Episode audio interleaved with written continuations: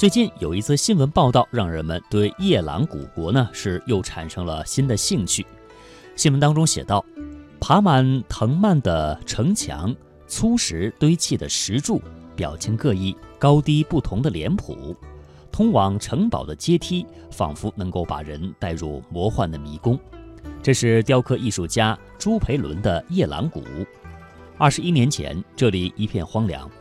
一九九七年，从美国回来的宋培伦来到贵州省贵阳市花溪区乐平村的一处山谷里，开始建设他的梦想之城。对夜郎谷的定位和发展，宋培伦有自己的见解。他说：“在我心里，夜郎谷更多的是一件艺术品。文化人要有文化人的担当。”自己的定位要清楚。他说呢，修建夜郎谷的目的是通过这些作品展现传统原始的魅力，让人们更多的感知、认可传统文化。夜郎国在是中国在西南地区由少数民族先民建立的第一个国家。夏商时属百仆地，国语正语云：“楚坟始冒始起蒲。”又在《史记正义》当中记载。蒲在楚西南，夜兰夜郎成名问世，大约是在战国时期。楚襄王派将军庄月速沉水出且兰，以伐夜郎王。且兰即克，夜郎又降。这时呢，人们知道西南有一个夜郎国。夜郎国被中原政权记述的历史，大致起于战国。至西汉成帝和平年间，夜郎王兴同啊兴同胁迫周边二十二亿反叛汉王朝，被汉使陈立所杀，夜郎也随之被破灭，前后大约有三百年的历史。那么说起夜郎的词语呢，相信大家会立即的想起“夜郎自大”这个成语。那它的具体含义是什么？有哪些成故事呢？让我们一起了解这个成语故事。夜郎自大的成语出自《汉书·西南夷传》，作者班固呢是东汉时期杰出的历史学家。相传呀，在汉武帝的时候，有个年轻的女人在屯水边上洗衣服，洗着洗着，忽然有三节竹子飘到了她的跟前，她没有理会。推开了竹子，接着洗衣服。可是过了一会儿，三节竹子又飘过来了，里面呢还隐隐约约的有小孩子的哭声。他就急忙地捞起竹子，跑回家去剖开，竹子里面竟然有一个小男孩。女人呀，就把这个孩子抱起来，精心地抚养他。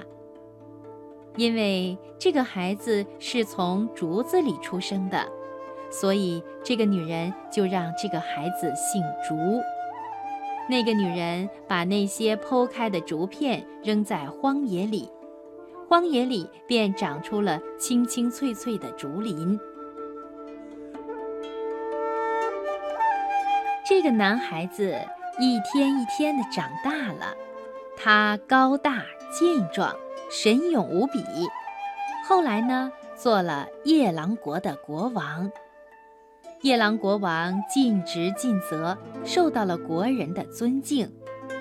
相传有一次出访，夜郎国王来到山间的一块大石头跟前，他又渴又饿，就命令随从的人煮些连汤带水的东西吃。可是随行的人到处也找不到水。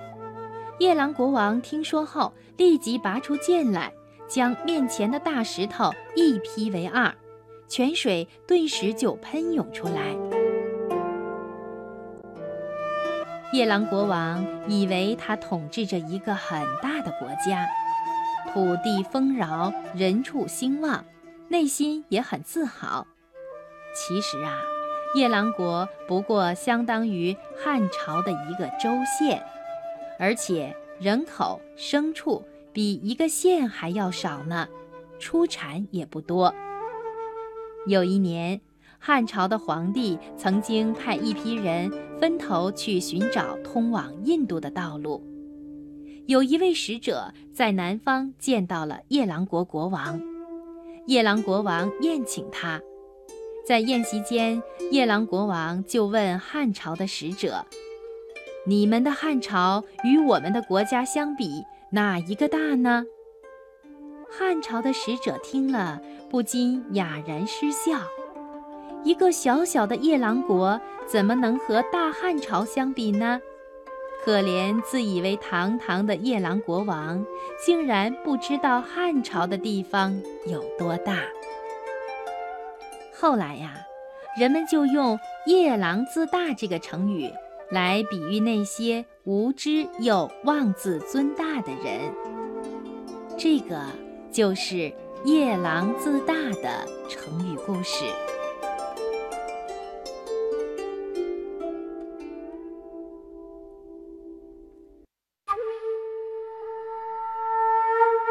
从大漠孤烟塞北，到杏花春雨江南；从山水田园牧歌，到金戈铁马阳关。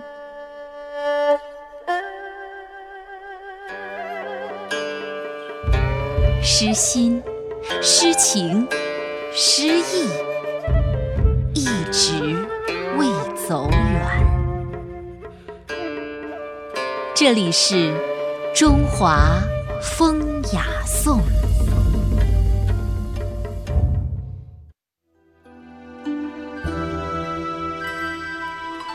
中华风雅颂，欢迎您继续收听。今天我们人文中华的主题呢是夜郎古国。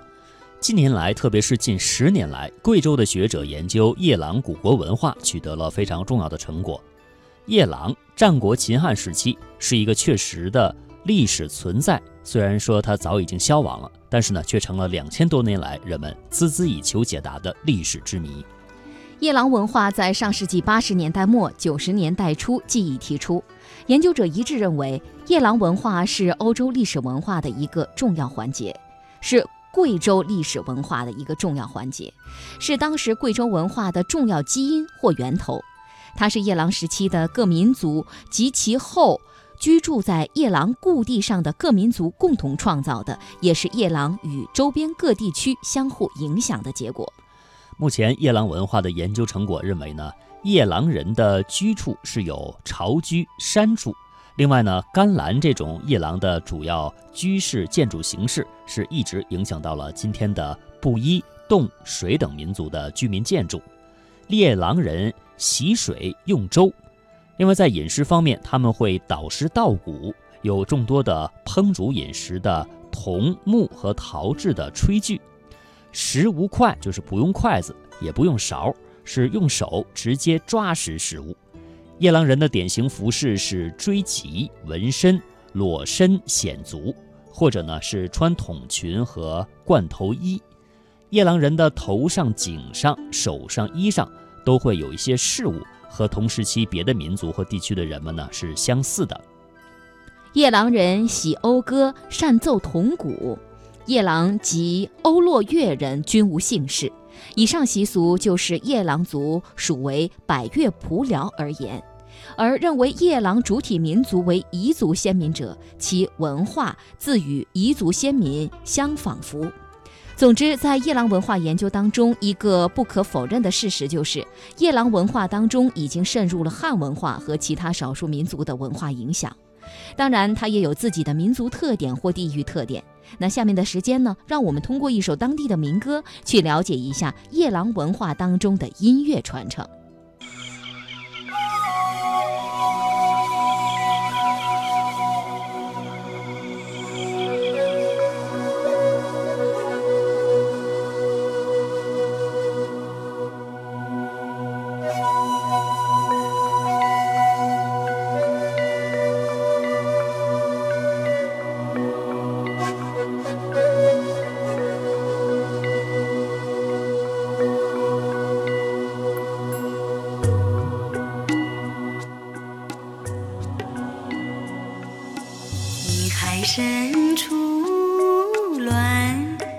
烟雨朦胧，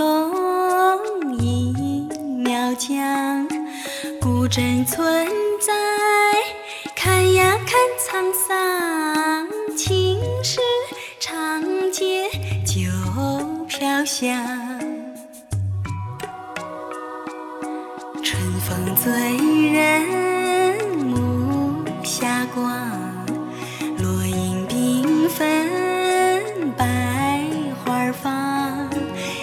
全清。